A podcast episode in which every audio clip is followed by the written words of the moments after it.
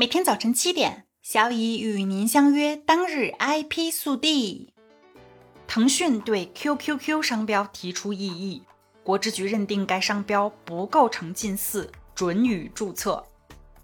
近日，第五四零二五二三零号，国际分类为三十一号饲料种子 QQQ 商标准予注册的文书公开。文书显示，腾讯科技深圳有限公司对深圳华新供应链管理有限公司申请的 QQQ 商标提出异议。国家知识产权局经审查认为，被异议商标与异议人尹正在先注册的 QQ、QQ Family、QQ 炫舞、QQ 飞车商标等，在文字构成、呼叫及整体外观等方面存在一定区别，不构成近似商标。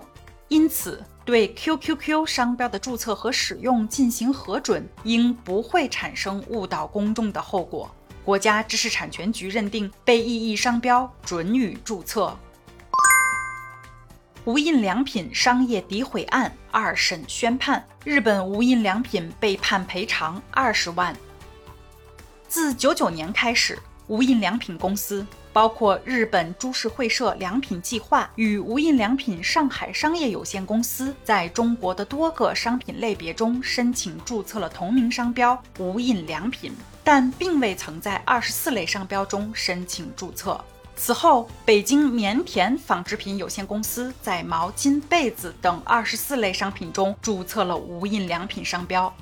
二零一九年，无印良品公司在网店及线下实体门店中发布声明，称被其他公司抢注了无印良品商标。该声明发出后，北京棉田纺织品有限公司将无印良品公司诉至法院，认为无印良品公司的声明中的抢注等表述构成商业诋毁。日前，北京知识产权法院二审暨终审判决公布。法院认为，在一审生效判决已经认定棉田公司的无印良品商标是合法注册商标，并非抢注商标的情形下，无印良品公司的涉案声明中仍含有被其他公司抢注了无印良品商标的语句，其与在先判决所认定的事实不符，含有一定的贬损性评价，因此。法院确认，无印良品公司发布的公开声明客观上存在违背事实的表述，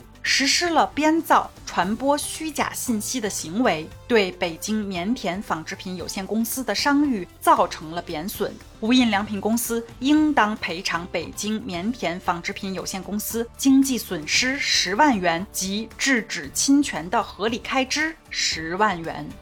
今天的 IP 速递就到这里啦！本节目由 IP 彭浩人策划，由小乙为您播报。欢迎搜索订阅每日 IP 速递。